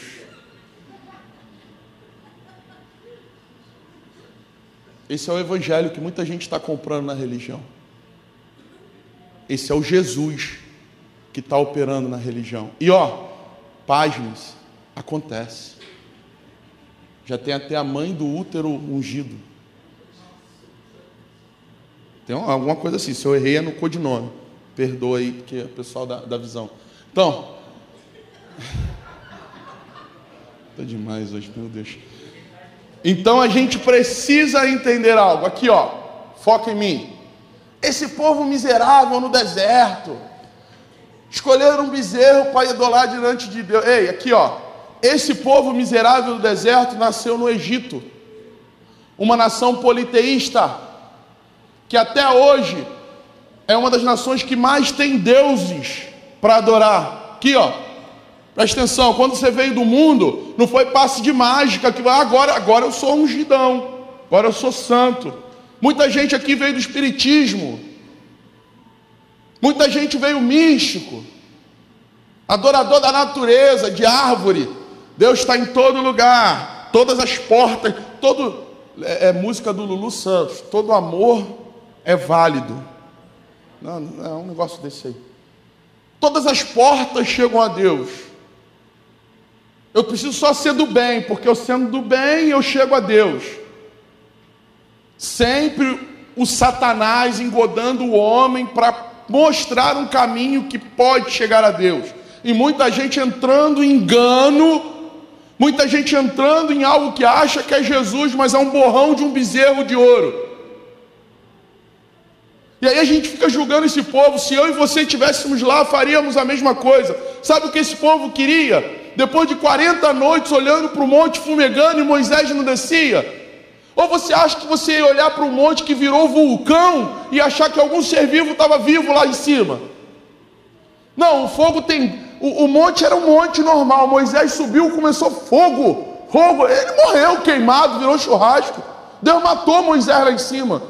Não, a gente é crente, né? A gente não ia pensar assim, não. Aí o que que vem? O que que me resta? Minha cultura. Qual é a sua cultura? Eu preciso de um Deus. Sabe o que, que eles estavam pedindo a Arão? Direção direção. Nós precisamos de um Deus que nos dê direção, porque esse Deus que só falava através de Moisés foi embora, são 40 dias e 40 noites. Tem gente aqui que não aguenta esperar dois dias no Senhor.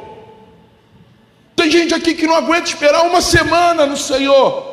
Eles esperaram 40 dias vendo o monte pegando fogo de forma que nenhum ser humano conseguiria viver lá em cima. Ei, Moisés não levou mantimento, não, irmãos. Moisés não subiu com uma mochila cheia de comida e roupa para ficar tomando banho, trocando e comendo, não. Ele subiu com um cajado e com um pano vestido de saco. Como é que um ser humano vai, vai sobreviver no alto do monte pegando fogo 40 dias e 40 noites? Cuidado com os entendimentos que você faz da Bíblia. A Bíblia é muito maior do que o seu entendimento pequenininho. Um povo com cultura politeísta, que foi ensinado que bastava um Deus para dar direção. O que, que eles queriam, irmãos? O que, que muitos de nós quer de Jesus? A gente não quer a cruz, a gente só quer uma direção para romper na vida. A gente não quer a vida sacrificial de Cristo, a gente quer o poder da mão dele. A gente não quer a obra de sacrifício porque você acha que Cristo passou três anos na terra comendo caviar, sentado no ar-condicionado e pregando para os ricos. Você acha que quando Jesus resolve lavar os pés dos discípulos, que andavam de sandália velha, pisando em estrume e lama, o que, que ele encontrou? Pezinho com a cutícula feita, unhas pintadas, tinha cocô entre os dedos. Jesus teve que lavar aqueles pés. O mestre teve que lavar aqueles pés. Mas ninguém quer esse Jesus. Eu quero Jesus que vai direcionar a minha vida e me tirar do problema da minha vida. Eu quero Jesus que vai acabar com o meu sofrimento e minha dor. Eu quero Jesus que mais parece um borrão de ouro no fogo. Porque eu quero servir alguém que tire a minha dor. há interesse no nosso coração, há interesse na nossa mente. Enquanto não houver pureza quanto a Jesus, nós não vamos conhecer o Jesus de Cristo da cruz, porque só existe cristianismo porque tem uma cruz, irmãos. Sem cruz nós não seremos cristãos. Mas o borrão de ouro, o borrão de ouro, você acha que foi à toa que foi ouro? tinha que ser algo valioso.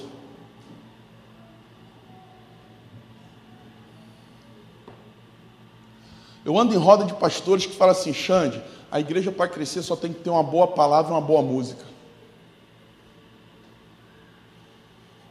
Vocês não têm ideia o que eu enfrento na minha mente de engodo e sedução. Vocês não têm ideia o que eu enfrento na minha alma de sedução para crescer a qualquer custo.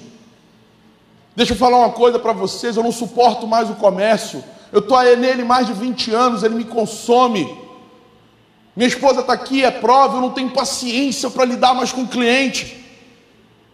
Essa semana um cliente chegou para mim e falou assim: Eu tenho que ser exclusivo seu. Ah, irmãos, Deus me perdoe, Senhor. Até botei no grupo alguma coisa, quem leu? Sobre exclusividade. Falei com ele: meu nível de exclusividade é muito alto e você não alcança. Perdi a venda, mas é um detalhe. Os prejuízos da verdade, que vai confrontar a mentira do mundo. Os prejuízos da santidade do Senhor, que vai confrontar os desejos da carne. Os prejuízos financeiros que o evangelho genuíno vai nos fazer viver. Ninguém quer. Eu quero o borrão de ouro. Porque o borrão de ouro está ali, é ouro. Nem tudo que reluz é ouro. Pega isso, é ouro. Nem tudo que brilha é valoroso. Você quer saber quem era Satanás? Era um espírito de luz. Nós precisamos escolher o Jesus que a gente quer. A gente precisa escolher o Jesus que a gente quer nesse negócio de cristianismo. Porque o Jesus que a gente quer, talvez não brilhe como um ouro. E que talvez pregando em qualquer igreja que a gente conhece, ninguém vai dar valor à pregação dele. Talvez o Jesus que a Bíblia nos apresente não seria um líder de sucesso nos nossos dias. e muito provavelmente não seduziria a nossa carne, que almeja caminhar de gente atrás de gente grande para se autopromover. Eu quero te dizer uma coisa, irmão e irmã: sentar com gente grande não te faz grande. Ah, porque eu sentei na mesa do fulano, grande. Pode falar cocô aqui não. Aqui não pode não. Grande coisa você sentou com gente grande. Continuou pequenininho diante de Deus, porque o seu entendimento de evangelho é medíocre. Eu tenho foto do lado de gente grande, só para mostrar o quanto titica você ainda é. É isso que Deus tem falado ao meu coração. Hoje à tarde recebi um convite para participar de uma reunião amanhã, seis horas, segunda-feira, seis horas. Eu, eu sou meio bocudo, eu falei, para quê? Segunda-feira minha esposa, minhas meninas, nem trabalhar eu estou conseguindo mais. A gente precisa entender o que, que a gente está buscando. Senão a gente vai fazer obra de Deus sem Deus. A gente vai trabalhar lá fora para ganhar o dinheiro sem Deus. A gente vai pagar nossas contas sem Deus. A gente vai conquistar coisas sem Deus. E depois vai entrar em crise, botando a conta em Deus. Quando queremos tanto uma direção e ele não atua no nosso tempo e do jeito que a gente quer, produzimos uma direção. Nossa alma é especialista em dar uma direção. E para respaldar a nossa direção, colocamos na conta de Deus. Temos a pachorra de nem orar nem levantar um tempo de busca no Senhor para as nossas decisões. Decidimos e pronto, é o que eu quero. E vem para cá dizer que é evangelho aonde? É evangelho aonde?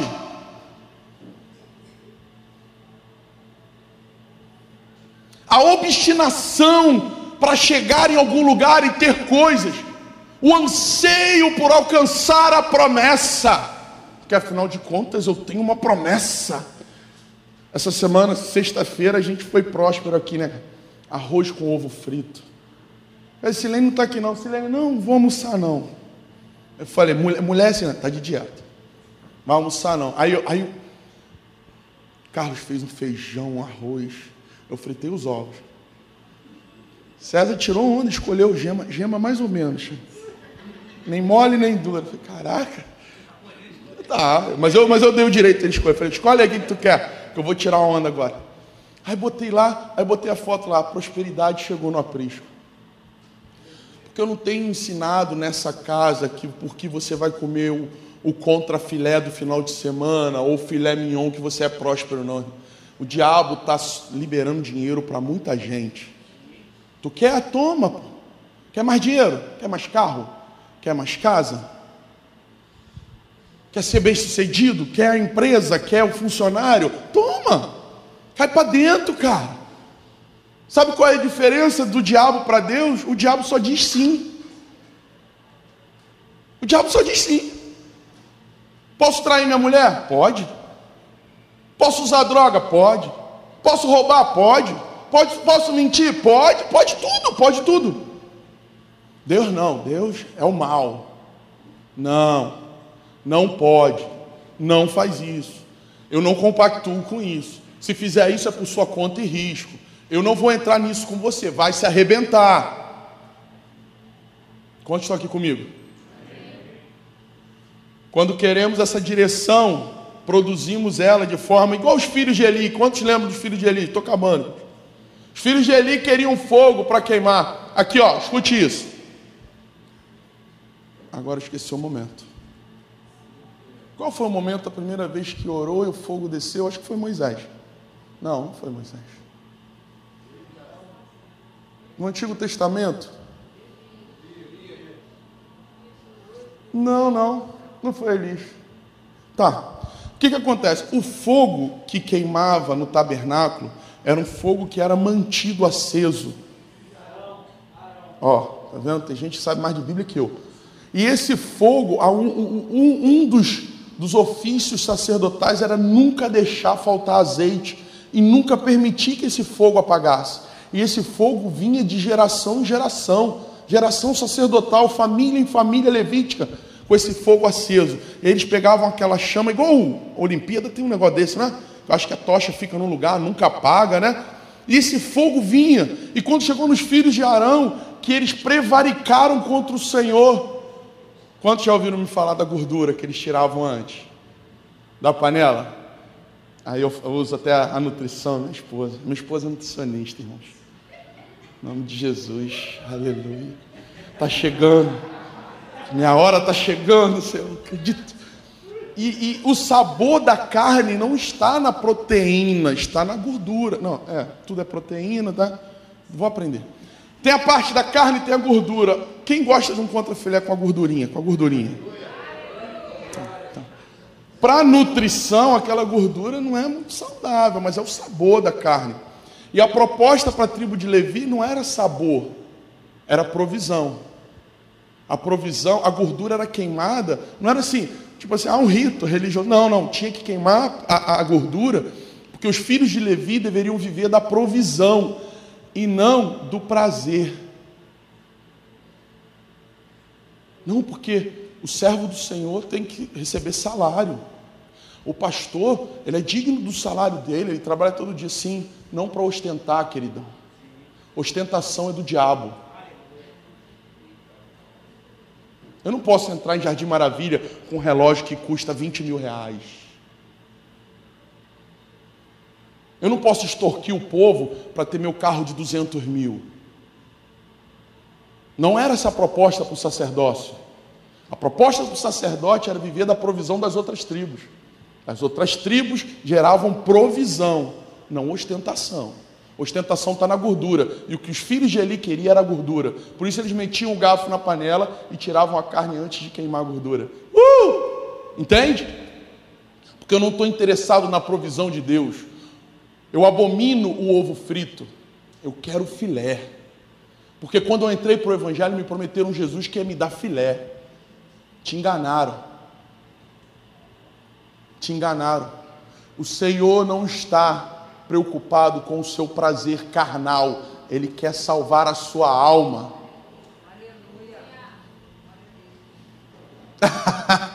Ainda que você possa ter condição. Já viu o carro da doutora?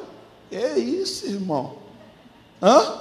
Meu tec-tec agora perdeu até o brilho. Mentira, não largo.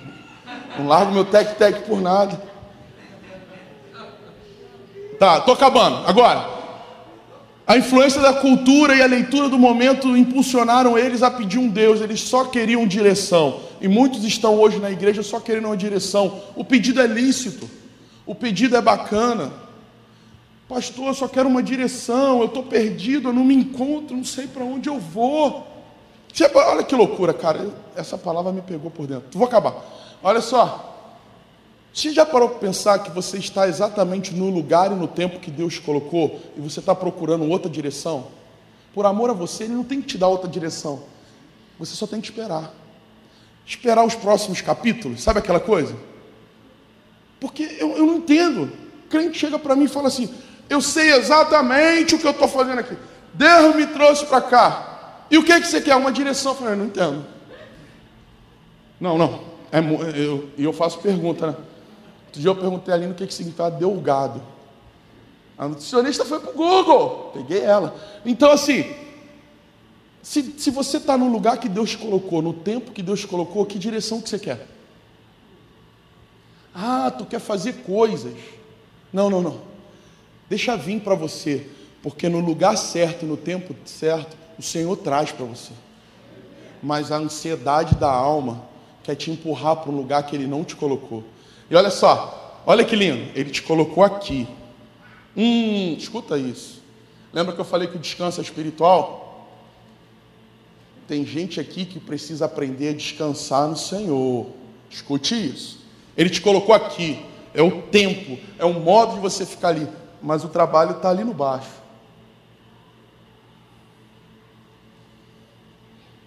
O que, que houve? Eu estou aqui. Deus me colocou aqui. É o tempo de eu viver isso. Não é só uma tocadinha ali no baixo. Só um. Não, não, querido. Deus não te colocou aqui. Não é o tempo de ficar aqui. O que, que você quer ir lá no baixo? Ali é desobedecer. Ah, mas eu quero, eu quero fazer. Ah, tu quer fazer. Faz a obra de Deus sem Deus. Sabe por quê? Cheio de boa intenção. Eu só quero fazer. Não, não. O tempo e o modo é aqui, ó. É difícil entender isso. Mas a nossa alma não se rende. Não há conversão interna. Não há mudança externa. A conversão interna vai te levar para um lugar de descanso, de aceitação no Senhor. Senhor, eu aceito esse lugar como o melhor lugar da terra. O Senhor me colocou aqui. Você está entendendo isso, crente? Para de querer ir para outro lugar que Deus não te colocou. Entendeu o braço? Porque na nossa mente religiosa e legalista, eu ainda posso pegar. A minha mente não alinhou com o meu braço. O meu braço não tem a força, mas a minha mente acha que tem. Vocês estão comigo aqui? Meu irmão, você não sabe o que isso vai acontecer com você amanhã. Deus vai te mostrar tanta coisa amanhã depois dessa palavra. E aí a minha mente dá o comando para o braço: pega, pega. Porque há 10 anos atrás tu pegava, há 5 anos atrás tu pegava, pega de novo. Aí eu vou lá e pego, claro, eu sei fazer, eu tenho força, eu sou autossuficiente, eu não dependo do Carlos desocupar para vir pegar para mim. Eu espero que vocês estejam me entendendo. Aí eu pego e levanto. O que que eu sinto? O que que eu sinto? Quer parar de sofrer? Aceita o lugar e o tempo que Deus colocou. Para de ficar lutando com ele, você vai perder. Para de ficar lutando com ele. Se rende. Sabe o que, um lugar de dependência do Senhor vai fazer com você? vai te render. Sabe como é que é a postura de alguém que está rendido? Não é de pé, não, irmãos, portando o microfone. É galáxia, não, é cara no chão. Está rendido. Ó, perdeu. E aí, para terminar, afindando, resumindo, todos os dias, em várias áreas, somos seduzidos a abandonar o lugar de fé e descanso em Deus. Em nossa caminhada, iremos provar de vitórias e derrotas. Contudo, nem as vitórias e nem as derrotas podem nos tirar desse lugar de total dependência e descanso no Senhor. Um lugar de confiar, de depender, de descanso, de reconhecimento e obediência. Pois melhor que fazer algo para Deus é fazer com Deus. Fique de pé e vamos orar. Essa é a noite que você abandona tudo o que você está fazendo para Deus, porque Ele não precisa que você faça nada para Ele. Como diz minha esposa, o desejo dele é fazer contigo, não é mostrar o caminho, é mostrar no caminho, no caminho. O Senhor é um Deus que se revela no caminho. Ele te chamou para caminhar com Ele não ir para um lugar sem Ele. O lugar sem Deus é morte. O caminho sem Deus é morte. Eu preciso orar por pessoas rendidas nessa noite. Pessoas que sem emoção e sem apelo emocional entendeu que está lutando com a força do próprio braço. Que precisa confiar no Senhor de novo totalmente. E o lugar de confiança é um lugar de rendição. É dizer, não dá para mim, Senhor, o meu braço perdeu a força. Sabe quando a força do meu braço vai voltar? nunca mais, só na glória, quando eu receber um corpo glorificado. E Ele está me ensinando no caminho a depender de outras pessoas que Ele coloca ao meu lado. Você sabe que o Senhor colocou pessoas do seu lado, mas você não é rendido. Você sabe que o Senhor, na sua fragilidade e necessidade, está tratando de você, mas você quer estar num lugar diferente daquele que ele te colocou. Não há descanso, há uma agitação almática, há um coração aflito, há uma mente perturbada, há uma falta de paz, Porque no Egito, no Egito aprendemos que precisamos de algum Deus para nos direcionar. E que esse Deus que travou Moisés 40 dias e 40 noites não serve mais. Arão ainda vai dizer assim, ó: Tá vendo esse borrão de ouro? É o Deus que tirou vocês do Egito. Roubou a honra do Senhor. É isso que a nossa vontade e a força do nosso braço faz. Ele rouba a honra do Senhor. O Senhor não quer dividir a glória dele com ninguém. E quando você faz, você fala para Deus assim: Senhor, eu posso. Eu sei fazer. Eu não preciso de você. Guarda sua honra para você, porque eu quero é a minha honra. Quando você resolve governar a sua vida e fazer a sua vontade, quando você resolve sair do lugar de dependência e descanso do Senhor, você está levantando um borrão de ouro na sua vida que tem por nome o que você foi batizado. Não tem a ver com diabo ou demônios, tem a ver com a sua vontade que ainda te governa e vive. Tem a ver com autossuficiência, e isso é pecado. Autossuficiência, pecado de idolatria. Você está adorando outro Deus e esse Deus tem o seu nome. Só há dependência onde há rendição. E rendição é aceitar exatamente o lugar e o tempo que Deus estipulou para você viver. Eu quero orar pela sua vida. Se você sente que isso é para você, saia do seu lugar e vem aqui à frente.